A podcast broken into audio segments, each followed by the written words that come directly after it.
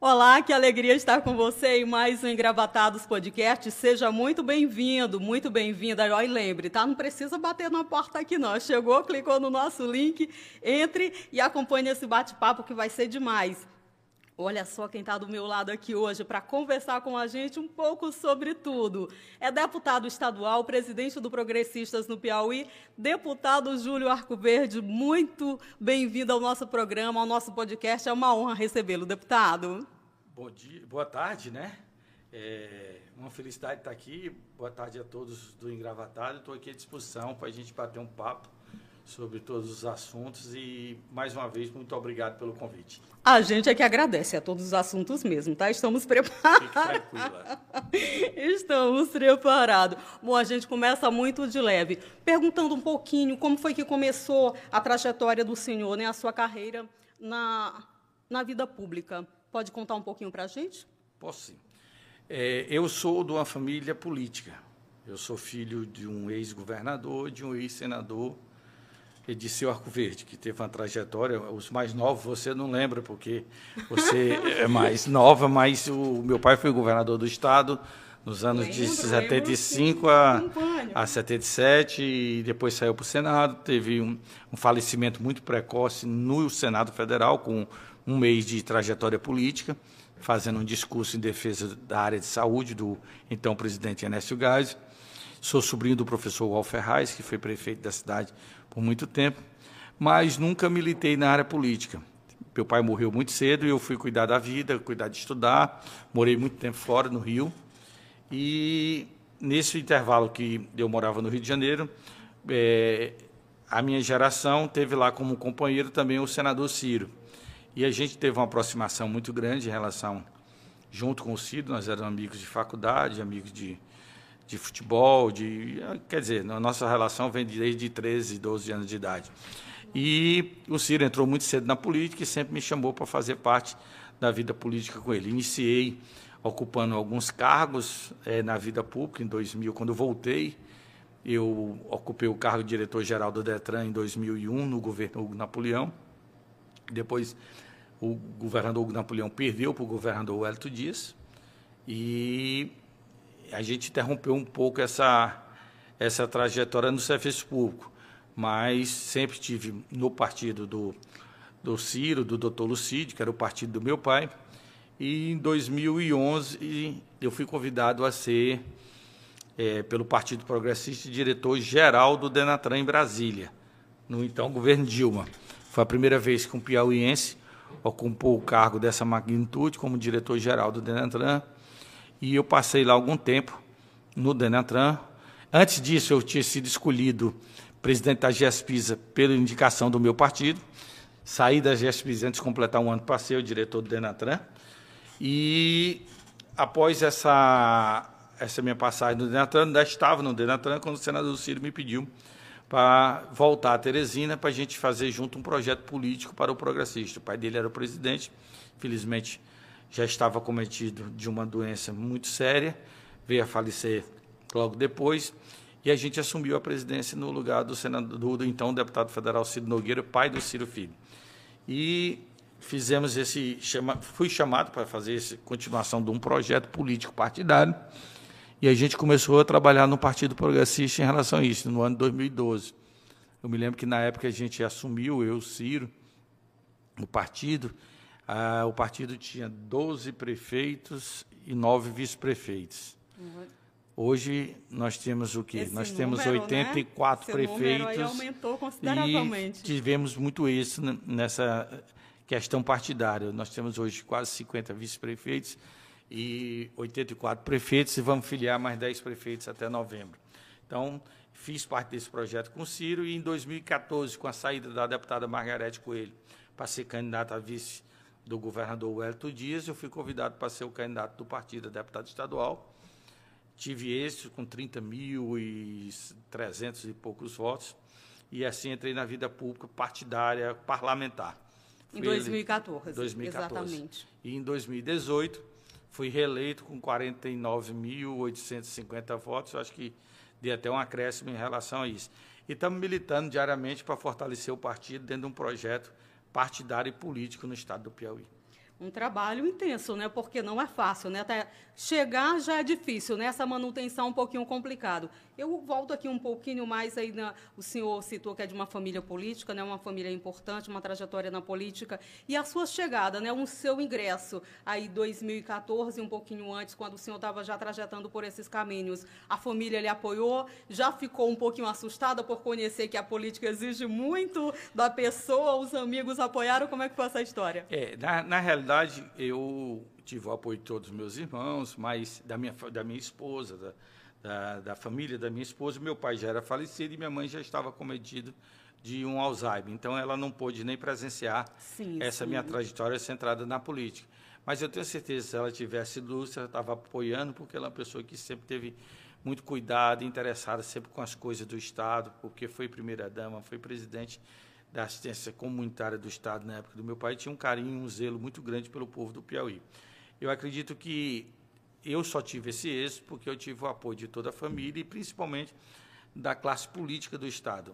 Eu não entrei automaticamente na Assembleia, como se fosse Não uma... entrou solitário, né? Tinha um apoio, é, uma base e, ali, né? Amparando. Eu não sou, não sou o contrário do que eu vou dizer, mas eu não entrei, meu pai saindo no mandato, eu entrando no outro. Eu entrei depois de 32 anos que meu pai tinha saído da vida pública por conta do seu falecimento. Então tem uma outra história, um tem outro outra contexto, história, né? outro contexto foi foi em relação ao meu partido, ao meu trabalho partidário que eu consegui essa entrada na Assembleia.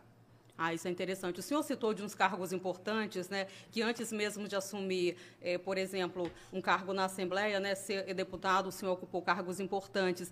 Esse período aí dessas gestões à frente da GESPIS, da Denatran, lhe ajudaram, lhe ajudam de alguma forma nessa sua função como deputado? Auxiliam de alguma maneira? Bom, é, na GESPIS eu conheci melhor o Estado, porque já tinha sido diretor do DETRAN, mas o DETRAN não tinha uma amplitude como uhum. a GESPIS tinha. A GESPIS é um abacaxi até hoje de se administrar. Mexer com água e falta de de processo de, de, ampliação, falta de investimento. Então, eu pude conhecer o estado do Piauí, eu conheci a realidade da seca, do semiárido, porque a gente tentava amenizar essa situação. Era uma coisa estadual. O Denatra não, me deu uma visão maior, uma visão de conhecimento nacional, de discussões de temas nacionais de trânsito. Eu fui o primeiro, eu fui, quando eu assumi o Denatran, e o Denatran, ele tem como também função, o presidente Denatran, ser o presidente do CONTRAN, Conselho Nacional do Trânsito. Então, quando eu assumi, existia uma situação muito ruim no Brasil por conta dos acidentes de trânsito.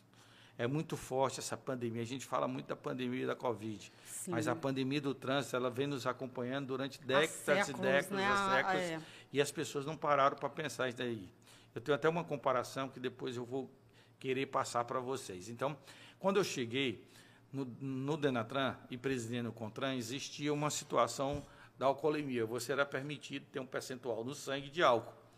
E eu achei que nós devíamos fazer um trabalho e conseguir fazer a alcoolemia zero.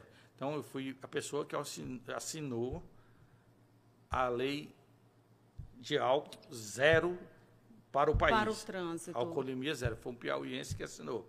Fui muito contestado, mas eu acho que ela conseguiu diminuir principalmente a mortalidade de jovens.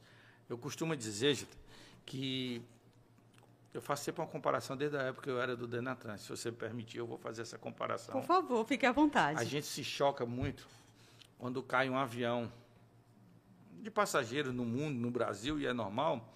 O noticiário passa 10 dias, 7 dias noticiando. Morreu 250 pessoas na queda do avião. E isso morre por dia por dia no, no país por acidente de trânsito. E pior, 50% dessas poltronas desse avião que morrem no trânsito são jovens entre 18 e 25 anos. Então nós estamos perdendo uma geração, uma geração de futuro desse país por infelizmente. conta, infelizmente, por conta de acidente de trânsito. Então eu, eu sou faço parte da frente parlamentar aqui da Assembleia de Prevenção a Acidente de Trânsito.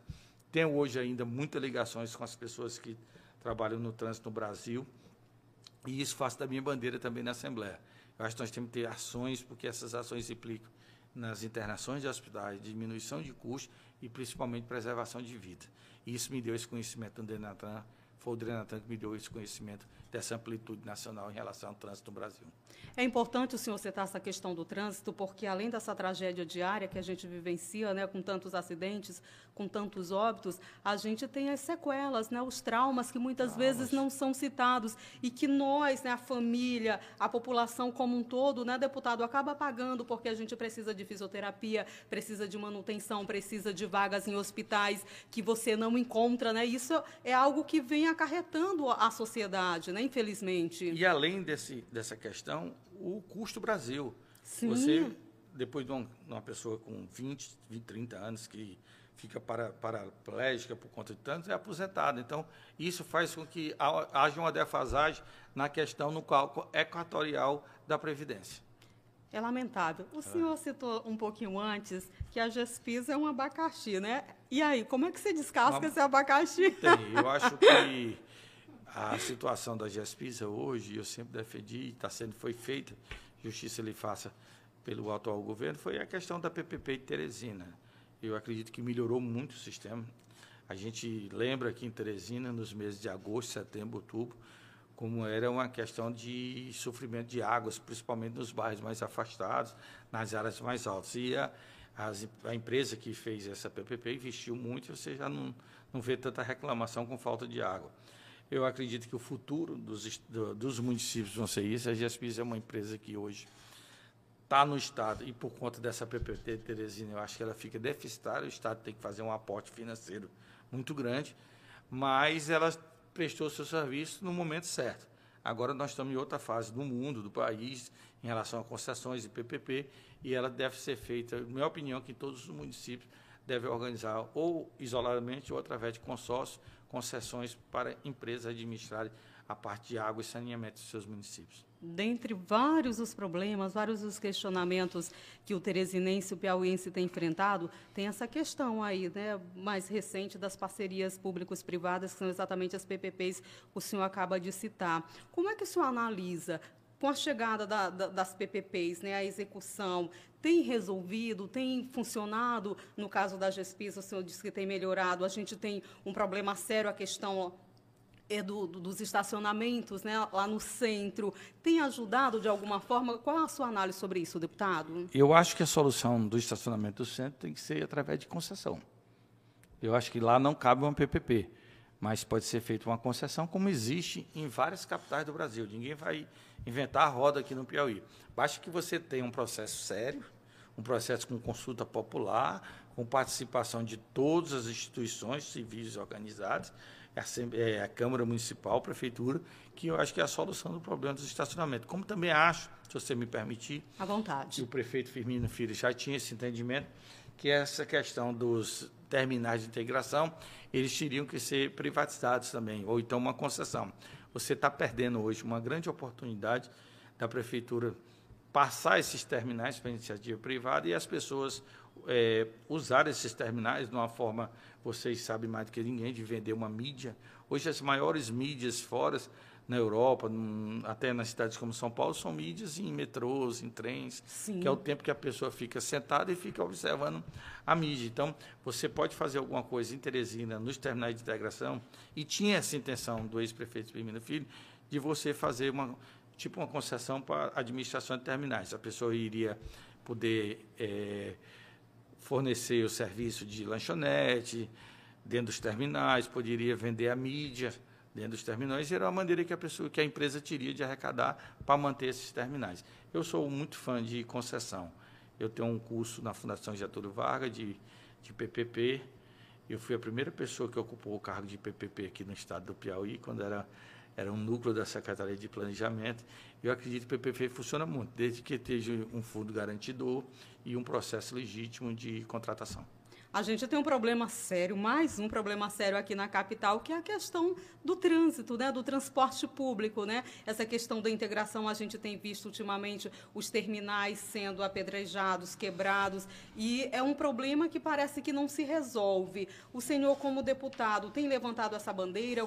Como que a Assembleia tem trabalhado nesse sentido para tentar auxiliar essa população que necessita Olha, desse apoio, né? Eu, eu, eu acho que um das das coisas que faltou ser feita pela administração do ex-prefeito Firmino Filho foi o Integra. E eu sempre questionava muito ele. Ele dizia que o Integra não estava na sua totalidade funcionando, por isso é que tinha seus defeitos na integração. Ele dizia, o Integra não está integrado, filho. Então, quando tiver 100% integrado, ele vai funcionar. Tinha uma quebra ali. É, então, tinha uma quebra na rede de integração. Mas eu, eu, eu acho que está faltando já, já está passando do, tempo é, em relação à questão do trânsito na cidade. É inadmissível uma capital do tamanho de Teresina não ter transporte público. Mal ou bem, na época da administração passada, ela funcionava. Eu costumo dizer que o Integra é, é a prova que não existe nada pior que não possa piorar. E é o que está acontecendo hoje isso, né? na capital. Você já pensou, você sai na cidade, você não, é a primeira capital do, do Brasil que você sai não tem ônibus. E a população como é que essas escolas, fica como, deputado? Como é que vamos voltar às escolas na rede pública sem ônibus? Qual o custo que vai sair isso para o pai de família? num momento de pandemia desse. Eu acho que falta interesse da prefeitura, e aqui eu fico muito tranquilo em dizer isso. Falta interesse, responsabilidade, que se esteja errado, o que tiver que errado, tem que se construir, mas nós estamos com quantos meses já de administração da atual prefeitura? O que a gente vê é um descaso, a prefeitura acusando as empresas, acu a, a, as empresas acusando a prefeitura, e a gente não vê ninguém de senso de responsabilidade sentar para tentar resolver o problema. Tem alguma forma de, do senhor, como parlamentar, tentar chegar, conversar, juntar os parlamentares, tentar de alguma forma ajudar? Eu não quero aqui que o senhor faça nenhum juízo de valor, né? Claro, esse não é o nosso papel. Mas da administração passada, né, do ex-prefeito Firmino Filho, para essa, né, do doutor Pessoa, qual a, a, análise que o senhor faz? Quem errou mais? Quem tem, qual o problema está maior? Se agravou depois que, que, assumiu essa nova gestão? O que, é que pode ser feito? Como pode ser melhorado? Porque o povo está desesperado, né? O que deixa a gente mais perplexo, não como parlamentar, mas como cidadão de Teresina, é a falta de iniciativa do poder público municipal de tentar resolver o problema. Todo dia você vê o prefeito lanchando, você vê o prefeito dançando, mas você não vê ninguém que chegue na prefeitura e chame as empresas, tente dizer, olha, vamos, vai ser assim, vamos tirar as empresas, vamos contratar uma empresa do Ceará emergencialmente, do Maranhão, que presta serviço, mas nós vamos resolver o problema da, da As acusações é de roubo, de furto, ninguém aciona ninguém na justiça, ninguém denuncia no Ministério Público, e hoje já se passaram quase sete meses de uma administração que sem ônibus. É, se a gente contar aí fora que Teresina não tem ônibus, ninguém acredita. Uma capital de 800 mil habitantes. Como parlamentar, é, a gente só pode usar a tribuna e usar meios como você, que eu agradeço, para fazer esse apelo. Agora, a função maior é da Câmara Municipal. A Câmara Municipal Sim. tem uma CPI, tem que terminar esse relatório. Tomara que termine. Está em curso aí, né? É, a CPI dos transportes. É, tomara que termine o mais rápido possível e dê uma solução. Porque a Câmara vai ter que fazer uma intervenção no poder público municipal para poder fazer alguma solução em relação ao transporte público. Uma medida extrema, né? Essa intervenção. Em, pleno momento que a gente está vivendo, uma intervenção dessa. Tem que ter, é... se tiver uma intervenção, e contratar uma empresa emergencialmente. Eu acho que numa, num tempo atrás, não, acho que foi na época do prefeito Heráclito Forte, houve uma, intervenção e houve um chamamento público de uma empresa do Ceará, do, do de São Luís, que veio aqui e prestou serviço. Eu acho que tem que ter. O que falta é iniciativa. A gente não vê a gente só vê na prefeitura hoje a acusação que as empresas roubaram o sistema, que tinham coluído com o prefeito passado, com o sistema passado, mas ninguém faz uma denúncia, ninguém formaliza a denúncia e fica muito de bravata. E o povo lá na ponta que precisa trabalhar está gastando um absurdo para poder trabalhar.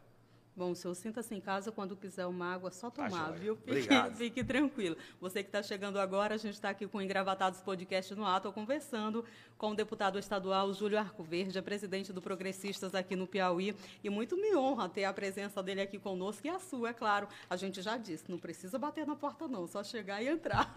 Bom, a gente continua aqui o nosso bate-papo, deputado. Sei que o senhor está na ativa, trabalhando direto, né? Está usando a tribuna, sempre falando. Hoje mesmo o senhor estava né, ali defendendo. Como é que está o trabalho de, de deputado andando o Piauí inteiro nesse período de pandemia? Como é que tem acontecido isso? Muito difícil. Eu costumo dizer que esses deputados que foram eleitos perderam quase o mandato todo por conta da pandemia. Nós tivemos que passar o ano passado todo se resguardando, Claro que tinha que se resguardar, guardar as devidas distanciamentos, as precauções e tentar fazer um modelo novo de trabalhar home office através de casa, mas para atender principalmente aquelas comunidades que mais precisam. Agora é que nós estamos começando a rodar mesmo, depois dessa vacina, da vacinação, nós estamos rodando nos municípios e vendo as reais necessidades. O Piauí está com um problema muito sério nas estradas.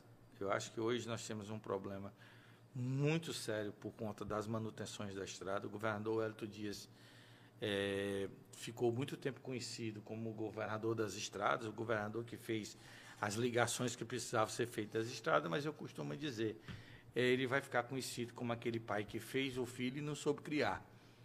Por conta que ele criou, fez, as, fez o filho, fez as estradas, mas não deu condições ao seu órgãos competentes de manutenção das estradas. O Piauí está acabado na sua rede viária. É só olhar do norte ao sul do estado, você não encontra nenhum estado em perfeitas condições que não seja BR. Falta recursos? Eu acho que falta recursos, eu acho que falta gestão. E aí como se resolve? Mudando o governo.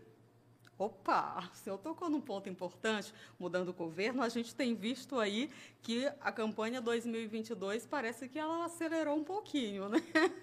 Conta pra gente como é, como é que vem a oposição para essa corrida aí de 2022 ao governo do estado, deputado?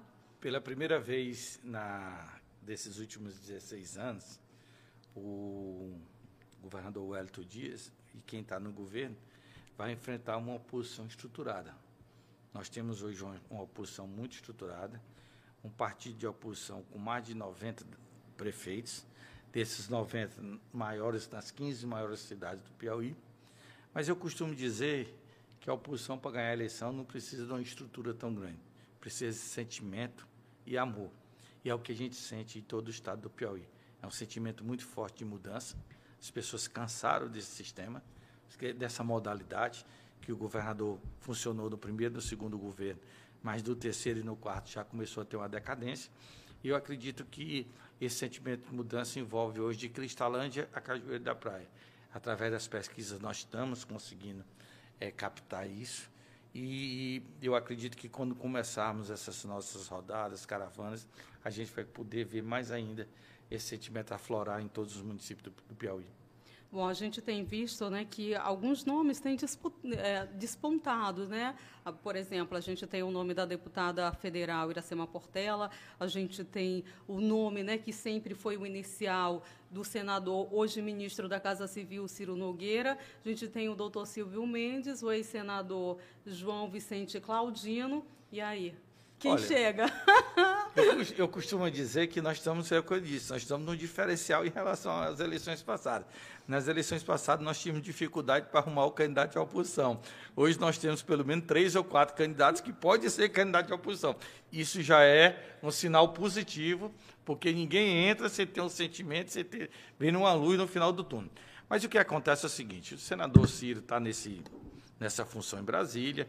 Eu acho muito difícil ele retornar para ser candidato a governador, apesar dele me dizer que, se for preciso, ele vem, mas a função que ele está desempenhando em Brasília, o presidente vai precisar dele muito mais no próximo ano. E nós temos hoje o nome do doutor Silvio, da deputada Iracema, do senador João Vicente, e eles vão sair a partir de setembro agora, no interior, fazendo caravanas, conversando com as, com as pessoas, sentindo o sentimento das pessoas, e aquele que tiver melhor, através de pesquisas, de partido, a gente vai escolher. O sentimento hoje é um sentimento muito bom, não existe vaidade, nós estamos entre esses três candidatos, há um sentimento de acordo, e aquele que não puder ser governador vai ser vice, o outro vai ter outro cargo, vai ser candidato a outro cargo. O bom é que nós estamos com um grupo muito unido, mas esse grupo pensando principalmente na transformação do Estado do Piauí. A oposição está mais unida do que nunca. Esse é o, é o, melhor ano de disputa da oposição nesse com termo certeza, de união? Com certeza. Eu fiz uma pesquisa agora e a pessoa que fez a pesquisa me disse, deputado, eu estou fazendo pesquisa há mais de 15 anos no estado do Piauí. Foi a primeira vez que eu vi a oposição tão forte no início de uma campanha como está agora. O sentimento é muito forte desse sentimento de mudança no estado do Piauí. Então a oposição está muito forte por conta disso. Porque lutar contra uma máquina estatal não é fácil. Ainda mais de uma máquina de mídia que a gente está passando no estado do Piauí. É uma mídia muito grande que não existe. O Piauí hoje é um Piauí na televisão, nas TVs, nos sites. É, é o Piauí do próprio Piauí, que é para inglês ver. Mas na hora que a gente sai, basta aqui em Coivaras, vai lá em Coivaras e vê a estrada para Coivaras, que você vê que você não consegue, fura, quebra, é, estoura pneu, faz isso. Hoje, o próprio Piauí, que alaganta tantos milhões de reais, hoje foi denunciado que está com atraso no Hospital Justino Luz desde junho. Que governo é esse que tem dinheiro para investimento, mas não tem dinheiro para pagar os profissionais de saúde no meio de uma pandemia? Bom, a gente vai tentar descobrir ao longo aqui dessa conversa. Eu quero que o senhor nos traga aqui resposta, o nosso, o nosso internauta também. Foi uma surpresa o nome do doutor Silvio Mendes para já concorrendo aí para o governo? Não, não foi surpresa porque o doutor Silvio sempre ficou muito preocupado com a situação política do Estado. E eu acho que ele ficou mais preocupado ainda depois é, do que ele viu o que está acontecendo na cidade de Teresina, na administração.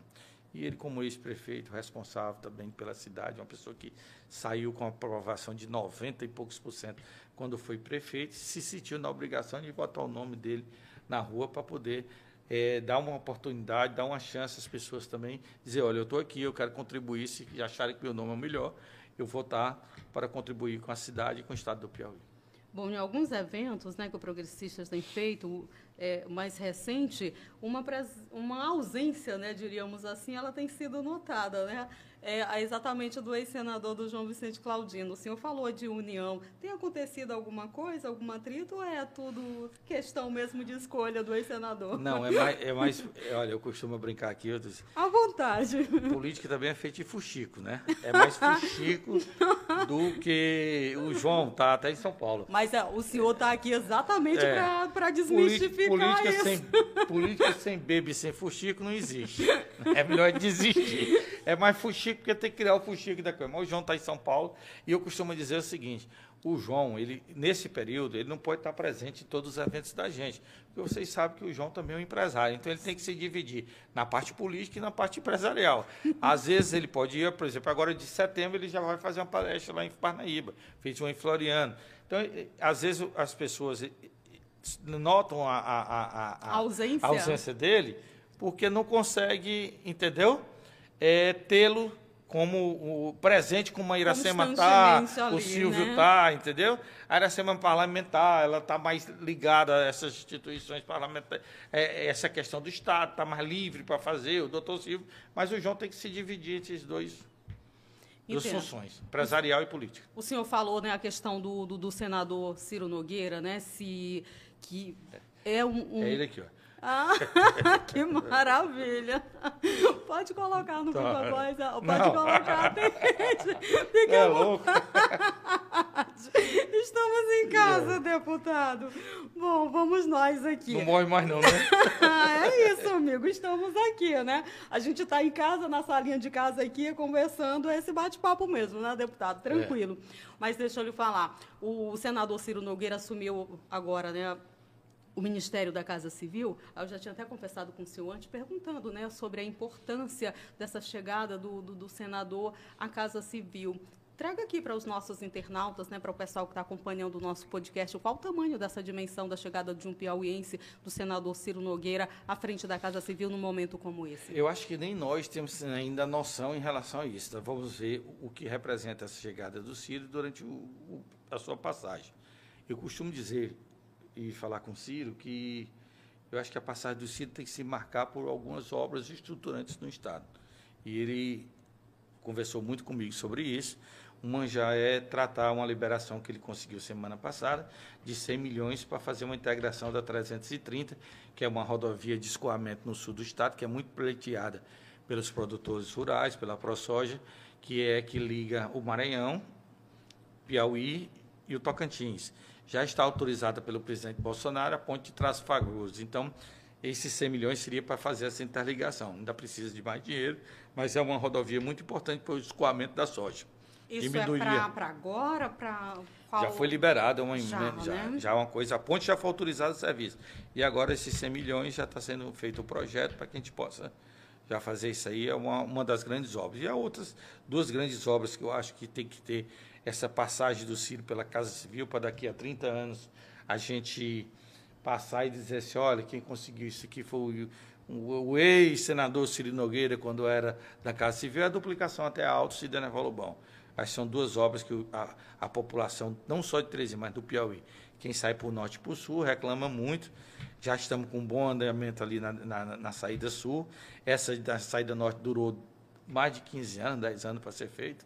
Uma irresponsabilidade de pegar um dinheiro financiado para fazer isso, quando todas as obras de saída de, de estados são federais, mas nós estamos, eu acho que o senador Ciro vai conseguir essa duplicação até a Alta Cidade Lobão, e essas três obras serão três obras estruturantes, coisas que o nosso Estado precisa. E o investimento também, muita energia para que a gente possa trazer indústria para gerar emprego, principalmente na região sul, que é muito deficitária nessa parte de energia. Ah, nessa questão que a gente pode chamar de prévias, né, que está acontecendo no partido, o senhor acredita que o ingresso do, né, do nome do senador, do ministro Ciro Nogueira, nesse momento, ele decidindo ser o candidato ao governo em 2022, o Piauí perde por causa da Casa Civil, dos recursos que podem chegar? Eu acho que sim. Eu acho que nós temos pessoas gabaritadas para fazer o mesmo trabalho do Ciro aqui. E acho que ele deveria fazer um desempenho em relação ao governo federal e poder ajudar o Estado do Piauí, não só os municípios, mas também ajudar o Estado do Piauí em obras estruturantes como aquela ponte lá de Parnaíba, essas duplicações. Eu acho que nós temos que ter o Ciro para fazer essas grandes obras de transformação do estado do Piauí, que foi prometida nos últimos 16 anos, e a gente não vê. Até você vê uma Transerrada que eh, tinha 200 milhões do Finisa para fazer uma Transerrada, e esse dinheiro sumiu. Não existe nada desse dinheiro, foi ter que fazer uma PPP, porque o dinheiro que estava no Finisa, ninguém sabe onde é que está esse dinheiro para fazer a Transerrada. Então, é uma promessa da promessa da promessa da promessa, e a gente não vê nada saindo no Estado. Aí complica um pouquinho, né? Bom, a gente falou um pouquinho antes aqui do início do nosso bate-papo, deputado Júlio, sobre a antecipação da corrida né, eleitoral para 2022. É uma coisa que não está acontecendo só no, no Estado, né? Também a nível federal isso acontece. Qual a análise do senhor Tipo, a gente tem aí o nome, uma polarização, a princípio, né, entre dois candidatos, o presidente Bolsonaro e o ex-presidente Lula. Qual a sua análise desse eu acho que o presidente Bolsonaro, é que eu não gosto de falar dos, dos outros partidos, Sim. eu falo daqueles que a gente representa. O presidente Bolsonaro passou um governo muito difícil por conta da pandemia. Tem suas, suas posições polêmicas, que a gente não concorda com essas posições, e eu acredito que o governo vai melhorar muito agora no segundo semestre, o país vai aumentar uma geração de emprego muito grande. O PIB brasileiro vai crescer 6% agora no, no no, no primeiro semestre, né, no segundo semestre. Nós vamos ter aí esse auxílio emergencial que já começa agora em novembro, do, do quase aumentando quase 50% e agregando mais 2 milhões e 800 mil famílias nesse, nesse auxílio emergencial, Auxílio Brasil. Então, eu acho que o presidente vai recuperar bem. E o que faz com que o presidente ganhe a eleição é a economia. A economia estando forte, o presidente ganha a eleição. Eu acredito muito na recuperação do presidente Bolsonaro por conta de todos esses elementos que eu estou lhe falando. O país vai estar todo vacinado, eu acho que hoje, vocês já viram, nós estamos vacinando mais, vacinando mais que os Estados Unidos. Não tem uma vacina, é bom que os nossos ouvintes, telespectadores que nos assistem, né, no YouTube, saibam, não tem uma vacina comprada pelo governo estadual. Pelo contrário, o governador Eto Dias enganou durante dois, três meses que a gente sabia que não ia acontecer essa compra da vacina russa, que nem os russos queriam comprar, dizendo que ia trazer essa vacina Sputnik, e as pessoas que têm o um mínimo de noção sabiam que essa vacina não viria. Tanto é que ele passou enrolando dois, três meses dessa compra e não comprou nada. E até hoje disse que ia comprar outra marca de vacina e não comprou nada. Entendeu? Então, toda a vacina que nós estamos recebendo no país e no Piauí é por conta do governo federal. E nós já vacinamos mais que os Estados Unidos. É bom que se diga. Bom, a nossa população. Até porque, desculpa, nós temos vontade. um sistema de vacinação muito bem implantado no país.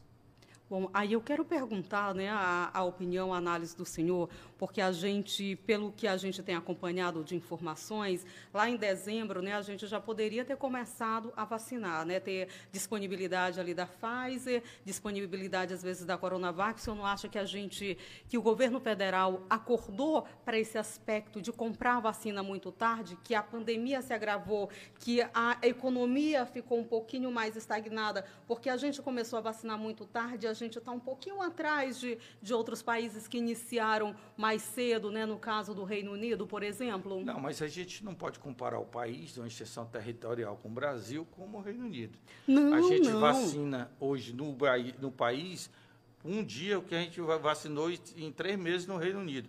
Eu digo, por conta o SUS tem uma capilaridade, capilaridade, capilaridade muito imensa, grande. né? Não gente, é por conta do presidente Bolsonaro. Vacina, é né, por conta gente. do presidente, de uma capilaridade que teve, José Serra, que montou tudo isso aí. Eu acho que nós o pecamos. É muito é, eu acho que nós né? pecamos muito no início de ter coragem de comprar ou a corona a vacina que fosse.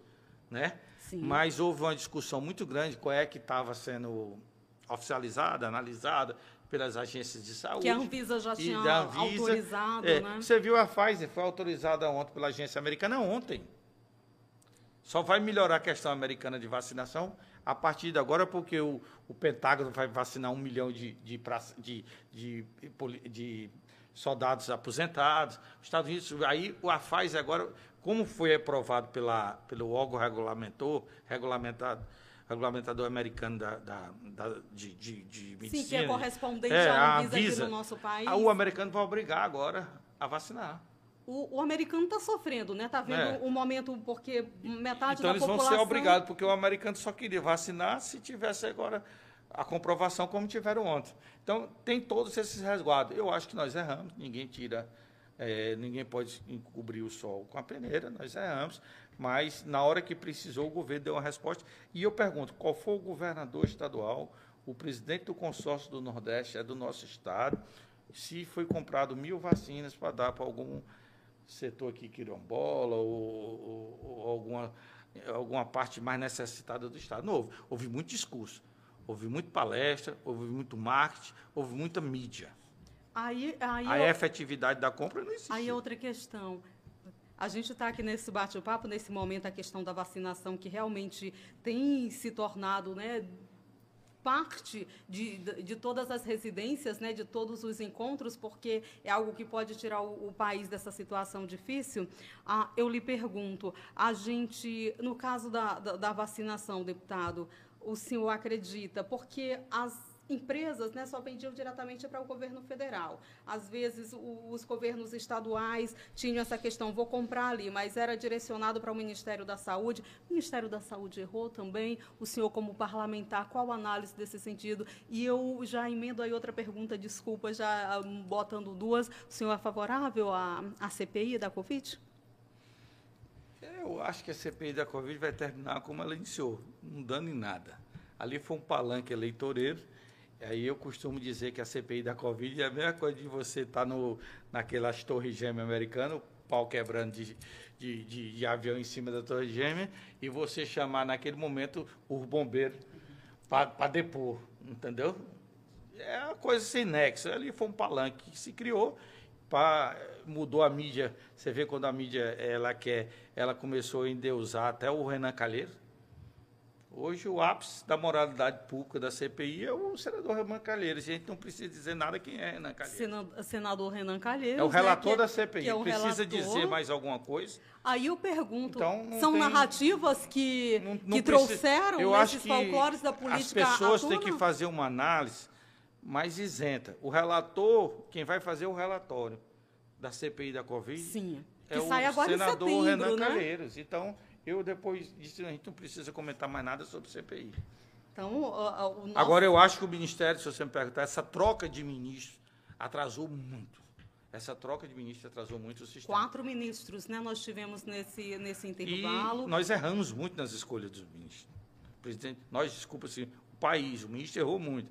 Nós precisávamos ter alguém da área, como temos agora o ministro. Ministro Queiroga, Queiroga. né? Que está lá já bom, faz algum uma tempo. pessoa do, conhece a realidade, é do Nordeste, conhece a realidade local, daqueles que mais precisam, é um médico conceituado da Associação Brasileira de Cardiologia. Cardiologia. Eu acho que agora nós estamos no caminho certo.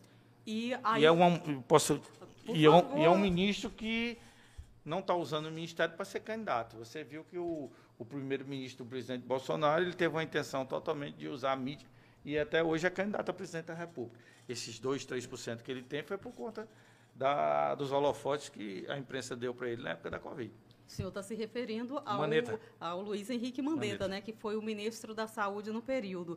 Bom, a gente tem o, foi uma esperança, como o senhor diz, a, a troca ali do Eduardo Pazuello, né, do ministro Pazuello pelo ministro Queiroga, a gente está falando um pouquinho mais sobre isso, porque realmente é importante, né? Tira o Piauí, tira o país, tira o Piauí dessa situação de calamidade pública, né? Então, a questão da vacinação é fundamental. Mas voltando à vacinação, Por favor. aí eu vou relembrar para vocês que a gente Por esquece. Favor. Gente, nós passamos três meses com o governador enrolando a gente, dizendo que ia comprar Sputnik, quando a gente sabia que isso não ia acontecer. Ele, toda, toda eu vou comprar 10 mil doses, eu vou comprar não sei o que, 10 mil doses, e, e e esse, se tivesse comprado, teria que ser obrigatoriamente passado para o Ministério da Saúde. Todas, todas por isso que eu vacinas. falei para o senhor é. antes que todas as vacinas passam por lá. E a Covaxin, deputado? Quantos foram comprados? Pois é, isso eu estou perguntando para o senhor. Eu não preciso responder. Nós vivemos hoje numa ilha, numa ilha da mídia. Na mídia, olha, o maior engodo desse estado é o próprio Piauí. A população vai ver. Não adianta você gastar dinheiro mostrando o próprio Piauí, quando você vai lá para uma estrada de caridade, você vê a realidade da estrada. Olha, deixa eu lhe explicar um negócio. É, se vocês me permitirem, eu vou fazer duas comparações aqui. A gente, porque não, não para para pensar, eu acho que é a política que fica atento mais do que isso. Eu fico vendo a mídia oficial e fico vendo essa semana sobre a inauguração do Hospital Infantil Lucídio Portela. Aqui não tem um dinheiro do Estado. Aquilo tudo é dinheiro de emendas federais, da deputada Iracema, do senador Ciro, do Fábio Abreu, do Rodrigo Martins, quando era deputado. Aí está lá estampado na grande mídia, o governo, o próprio Piauí Saúde. Gente, não tem um mês que eu fui à inauguração da pista de atletismo da UESP, foi quando o ministro Aldo Rebelo, do PCdoB, era ministro da Educação, que a deputada Iracema, por conta de uma amizade que tinha com o ministro Aldo Rebelo, o carinho que ele tinha por ela, conseguiu dar a pista de qualidade para o UESP, onde pode trazer qualquer competição nacional e internacional, não tem uma contrapartida de um real do governo. Nós chegamos lá para a inauguração. O senhor diz o governo estadual. Governo estadual, é tudo do governo federal de 2011, 2012, você imagina. Olha o tempo que foi, demorou para ser feito isso. Aí você sai de lá, tem uma placa, próprio Piauí Educação, próprio Piauí Atletismo. Quando sai de lá, tem uma mídia do próprio Piauí. Isso é propaganda enganosa, gente. Nós temos que ter a noção do que você tem que fazer na vida pública, na política. Você não pode passar 24 horas querendo enrolar as pessoas através de uma mídia. Não dá. As pessoas têm que ter consciência disso. As pessoas já sentem que o Piauí da televisão é um e o seu Piauí é outro. E o Piauí das redes sociais, deputada, as redes sociais ajudaram a divulgar esse tipo de narrativa? Sim, ajudam muito, divulgam. Ai de nós se nós não tivermos as redes sociais. Ai de nós que fazem oposição e que queremos mostrar a realidade. Eu acho que é muito importante. A gente hoje só está tendo condições de conversar aqui por conta de rede social essa oportunidade, eu nunca tive o essa oportunidade. O podcast está indo pra, pelo tive, YouTube. Pois é, Spotify. eu nunca tive essa oportunidade de tanto tempo de falar. Eu acho que eu nem poderia falar em outro lugar. Mas aqui o senhor Entendeu? tem. Falar. Então, essa mídia é uma mídia que estão pegando obras das pessoas, dos outros, e começa a, dizer que é próprio Piauí. Eu, eu, eu, tem uma estrada, vou citar só mais esse exemplo. Por favor. Tem uma cidade aqui, que é a menor cidade do Piauí, chamada Miguel Leão. Em 2017, eu acho que 2017, 2018, eu inaugurei o asfalto da cidade lá, com o prefeito Roberto. E inaugurei com, com sinalização e tal. Agora, dois meses atrás, o, o, o, o candidato do governador, o Rafael, o governador nem foi, eu acho que ele ficou com vergonha. O Rafael foi lá, juntou um bocado de, de, de, de apaniguados políticos lá e fizeram a inauguração dessa obra. Até a sinalização já estava mais, apag mais apagada. Aí você vê lá, eu tenho uma foto da, da placa lá, próprio Piauí Transporte, próprio Piauí não sei o quê. Gente, a obra foi inaugurada em 2017. Vocês estão inaugurando a mesma obra. Reinaugurada agora. Reinaugurada. Podia ter passado pelo menos uma camada de tinta na sinalização para poder enrolar melhor a população. Isso não aconteceu, está acontecendo em todo o Estado. Olha, vocês têm noção, nós temos, quando o ministro Ricardo Barros era ministro da Saúde, Hoje é líder do governo na Hoje Câmara. Hoje é líder do governo. Eu fui a Parnaíba com o senador Círio, eu me dou com o ministro Ricardo Barros, com o ministro Monsanto, inaugurar, é, inauguraram, autorizar 30 milhões para ampliação do hospital de Cerco Verde. Fui porque é em nome do meu pai. Você sabia que esse, esse dinheiro nunca saiu?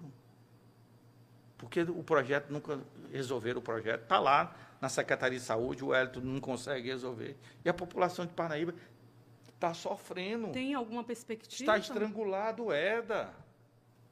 Quem sabe a perspectiva desse governo? A perspectiva desse governo é o imediatismo. É a fachada, é a mídia. Não existe 30 milhões em 2000 e, e se eu não me engano, 2018. Você imagina quanto é que o preço da construção civil já aumentou nesse período todo? Você acha que esses 30 milhões que foi alocado vai dar para fazer a ampliação do hospital que estava? Não vai dar. Então nós precisamos de gestão. O governo do Piauí está terceirizado. O governador encheu o saco de administrar esse Estado, dos problemas desse Estado. Ele terceirizou para o secretário de Fazenda. Se você vê a agenda do secretário de Fazenda hoje, é uma agenda essencialmente política. Infelizmente, os órgãos que têm que fiscalizar não estão fiscalizando a parte eleitoral. Hoje, se você acompanhar a agenda do secretário de Fazenda, é uma agenda totalmente política eleitoreira. Eu já fiz essa pergunta para o senhor, eu repito, como mudar essa situação? Só os órgãos de fiscalização. Nós temos Procuradoria Eleitoral. Eu não posso fazer isso como parlamentar. Eu não posso. O, me, me, deixa de, de, deixa de fazer aqui uma para, para o nosso. Eu posso é, é, é telespectadores, o que é? é telespectadores, é, internauta, internauta. Ouvinte, Vou fazer uma pergunta para vocês. Vocês já viram o escopo da Secretaria de Fazenda? Qual é a função da Secretaria de Fazenda no organograma do Estado? Tem uma curiosidade de fazer uma, uma, uma pesquisa e ver lá, Secretaria de Fazenda, quais são as funções da Secretaria de Fazenda? A Secretaria de Fazenda não pode executar a obra. O próprio Piauí é ligado à Secretaria de Fazenda, gente. É o desmantelos que tem no Estado. Vou dizer aqui um exemplo. O, quando você tem um parente, pela lei, me corrija os grandes juristas, pela lei de improbidade, quando vocês têm os parentes, você só pode botar um parente seu, até um certo grau, no status de secretário. Aí você deixa de estar cometendo o ato de improbidade administrativa, porque você colocou um parente. O coordenador do próprio Piauí na região de Picos é sogro do secretário de Fazenda, gente. Isso é um ato de improbidade. Ele recebe DAS 2 e tem uma, além desse DAS 2, como é muito pouco, tem uma condição especial de trabalho. Mas aqui não acontece nada. Fica por isso mesmo. Falta interesse do eleitor, da população a piauense. A população tem que chegar e saber disso e os órgãos de fiscalização. O seu sogro do secretário de Fazenda é o coordenador do próprio Piauí, do próprio Piauí, na região de Picos. Que e, o, o, Piauí... e o cargo é de AS2 da Secretaria de Fazenda. Só que o salário é muito pequeno e, além desse DS2, eles dão uma condição especial de trabalho. Ele tá, eu, no meu entender, ele está cometendo uma improbidade. Mas não é o deputado Júlio que vai ter que fiscalizar. O Hélio fez a coordenação junto com o Rafael do próprio Piauí para dar emprego àqueles deputados. Quem vai ter que aquelas lideranças só para ficar claro para os nossos... A Procuradoria Eleitoral, o Ministério Público, não posso fazer nada. O próprio Piauí foi criado para dar emprego para a política que perdeu a eleição. Mais uma maneira de sangrar o Estado. Veja quem são os coordenadores do próprio Piauí no Estado, que vocês vão ver quem foi que ganhou e quem perdeu a eleição. A nossa política, aí eu me refiro à política piauiense, a política nacional, ela está sangrando nesse momento, deputado? Eu nunca tive dúvida que nós temos uma democracia e vamos continuar tendo democracia no país. Todo mundo que tem responsabilidade sabe disso. A nossa política estadual é um modelo cansado. Quando você tem várias repetições do mesmo grupo, você acha que virou rei, que pode tudo. Por isso que o Instituto da Reeleição é muito ruim para o país. Eu sou contra a reeleição. A minha ideia, sempre tive essa ideia que os mandatos deveriam ser de cinco anos sem direito à reeleição. Porque quatro anos também é pouco para, às vezes, quer desenvolver um trabalho. Deveriam ser de cinco anos sem direito à reeleição. Era isso que eu ia perguntar para o senhor, mas já respondeu tudo direitinho. Então, mas né, eu perguntei sobre a questão do, da nossa democracia, né?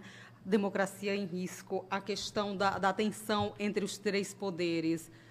O senhor fica preocupado com esse momento que o Brasil vive? Por exemplo, hoje, 25 vereadores, a gente está nesse bate-papo aqui, mas tem 25 é, governadores, né, perdão, governadores estão reunidos em Brasília em prol da democracia, né? Já é, exatamente porque vem esse tensionamento lá de de um pouquinho aí, né, um ano e meio, dois anos. O senhor fica muito preocupado? Qual Não, a análise do senhor? A atitude dos governadores foi também muito midiática, né? Aproveitaram as redes de comunicação para fazer esse. E pediram uma par, eu não sei, já pensou o custo que foi isso para os estados, todo governador se tacar daqui para Brasília, nos seus aviões particulares, ficaram nos hotéis para pedir uma audiência com o presidente da República. Sim. Uma é... coisa que podia ter sido feita através do, do ministro da Casa Civil, por e-mail, por alguma coisa, foi ato midiático. Não adianta. A gente está vivendo um período pré-eleitoral, que existe uma polarização entre direita e esquerda. Não adianta. Então, os governadores de esquerda, principalmente do Nordeste, foram fazer um ato midiático em Brasília. E, e saiu muito, o custo muito grande para os estados. Acaba se deslocar daqui para fazer um evento de meia hora, de 40 minutos, para pedir uma audiência com o presidente da República, era melhor fazer uma ligação. Não é? Então, em relação à democracia, eu nunca tive dúvida. Nós temos um Congresso responsável, um Congresso forte, o presidente do Senado, o presidente da Câmara, as pessoas que fazem parte do governo Bolsonaro também tem esse compromisso com a democracia, que existe muita é, essa polarização de direita e esquerda que não vai fazer bem nunca para o Brasil. Eu acho que nós temos pauta mais importante para tratar, é vacina, é pessoas que estão passando fome, é, são atitudes que têm que ser tomadas. Eu digo, olha, eu digo toda vez, rapaz, isso é tão pequeno em relação aos problemas que nós temos nesse país é pequeno mesmo. Mas antes da gente passar, porque nós estamos chegando ao finalzinho da nossa prosa, Opa, infelizmente. Próxima semana tu me chama de novo. Eu chamo, eu chamo. É bom porque eu sou vizinho aqui, oh, eu venho até oh, perto. já está convidado, viu? Próxima semana tá de volta aqui com a gente. Mas antes da gente passar para uma outra prosazinha e terminar, é.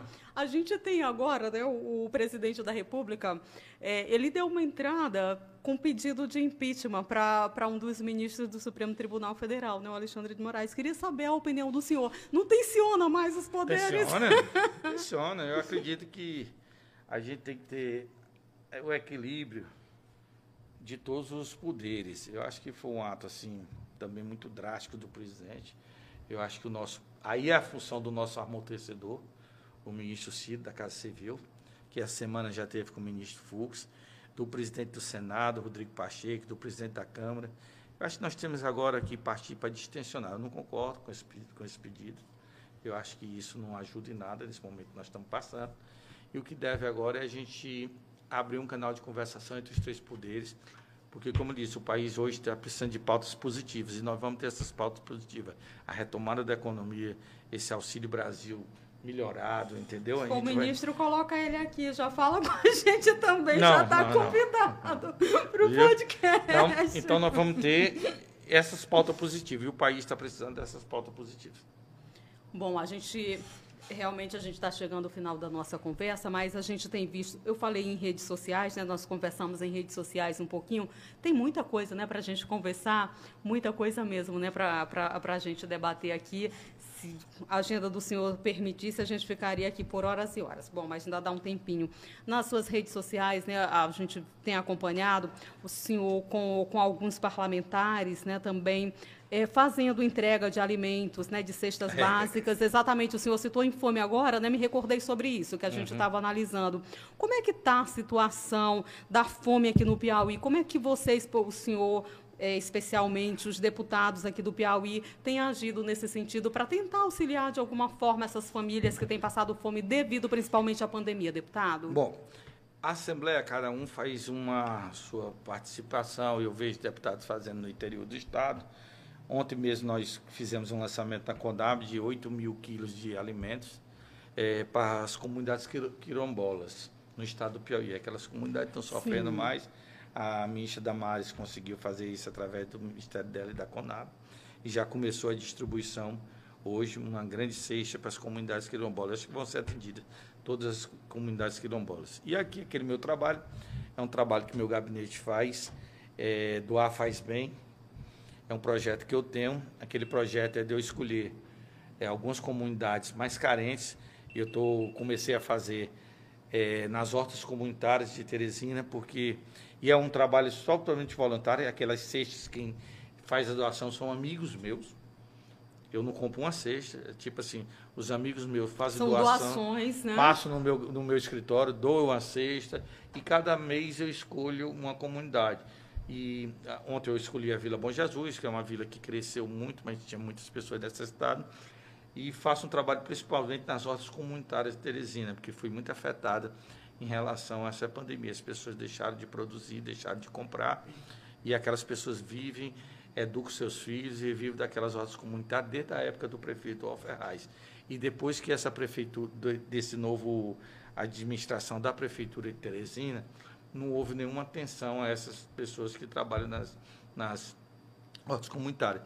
Então eu preciso vir é, abraçar essa ideia e a cada mês eu estou podendo, eu estou deixando uma cesta de alimento para aquelas famílias que trabalham nas, nas hortas comunitárias de Teresina. Como parlamentar, como cidadão, como ser humano, lhe preocupa os impactos que a pandemia tem causado para essas famílias? Muito, muito.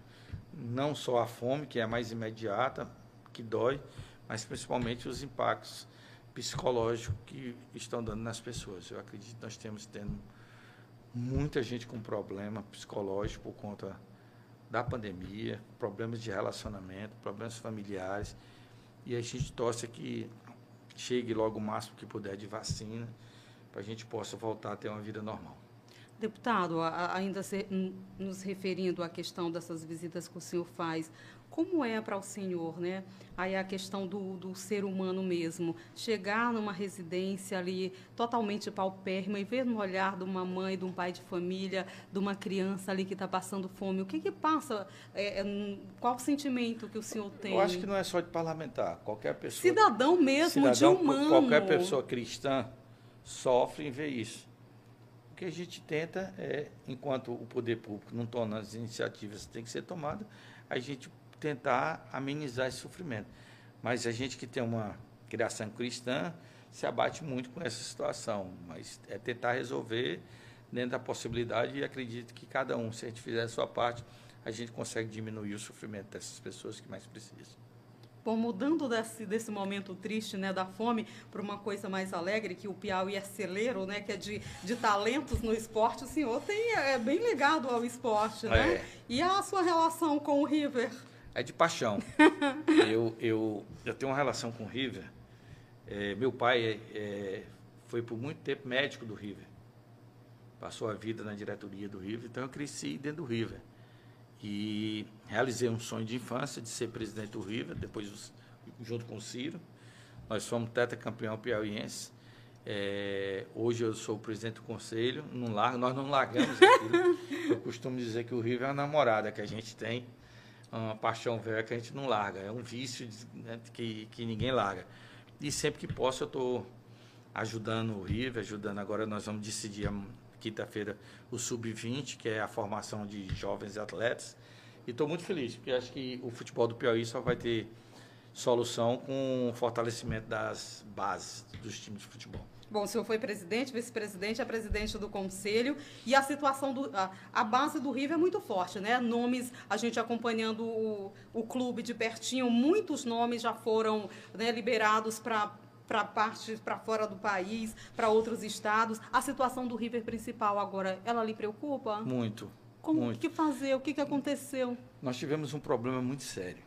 No começo de final de janeiro para começo de fevereiro, é bom a gente esclarecer isso, ah, nós fizemos a eleição do River, fizemos a eleição com fiscalização da OAB, do Ministério Público, e houve uma chapa vitoriosa e a chapa que perdeu entrou na Justiça e colocou a eleição sob júdice.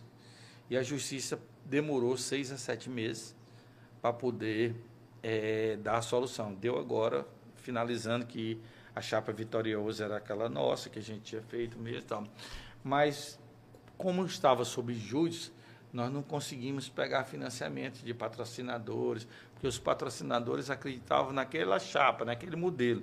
E foi nomeado um interventor. Então, nós não tivemos o investimento necessário. Até o dia da time mania que nós tínhamos direito, nós não pudemos, não tivemos, não tivemos condições de receber. Então, faltou investimento, e faltando investimento em futebol, você pode ter certeza que ninguém vai para lugar nenhum. Não vai mesmo. É uma pena, a gente fica na torcida, né? O Piauí. Próximo ano nós vamos investir bem. já vamos montar um time aí para para eliminatórias da Copa do Nordeste, agora Opa, em outubro. Copa do Nordeste que é o, é, que é o próximo, sonho próximo aí de ano todos. nós vamos estar tá bem, eu acredito que vai voltar a ser o River forte, o futebol da capital vai ter, vai ter êxito aqui. Isso é maravilhoso. Bom, a gente está chegando no finalzinho aqui ah, do nosso bate-papo. Ai, que pena. Ah, mas o senhor já prometeu, vai voltar. Mas antes, e aí, 2022, qual é o nome? Revela pra gente, só para finalizar. Que vai escolher o povo do Piauí. O Silvio, Iracema e o João Vicente. Lhe prometo que até o final do ano nós temos uma chapa completa. Vocês ouviram que eu tentei, né? tentei, mas não rolou ainda. Mas ele prometeu voltar na próxima semana. Deputado Júlio Arco Verde, foi uma honra, um prazer recebê-lo aqui no nosso Engravatados. Ó, as portas estão abertas, volte sempre. Por favor, a sua palavra final para o nosso... Primeiro, adorei. Eu acho que foi a primeira oportunidade que eu tive de conversar muito com vocês, tudo, e vai ser uma coisa da minha rotina. Você pode ter certeza, sempre que precisar, estou lá por telefone ou aqui. Adorei esse modelo e quero dizer que estou à disposição de vocês. A cada dia, a cada momento, se precisarem de qualquer informação. E, eu mais uma vez, adorei esse modelo. A gente teve tempo de conversar. Por mim, eu passava duas horas aqui, gente conversando sobre política, sobre a vida, sobre o Estado, que eu adoro esse tipo de conversa. Oh, ainda tem muita coisa, faltou família, faltou mais de esporte. Está convidado a retornar. Boa então. sua discussão. Obrigado. Gente, foi uma honra, foi uma alegria estar aqui com vocês. Já sabe, né? Clica aí no nosso link, participe aqui do nosso Engravatados. Sempre, sempre, toda semana, um convidado muito especial. Hoje foi o deputado Júlio Arco Verde, deputado estadual aqui pelo Piauí, também presidente do Progressistas. Um abraço, tchau, tchau, boa semana.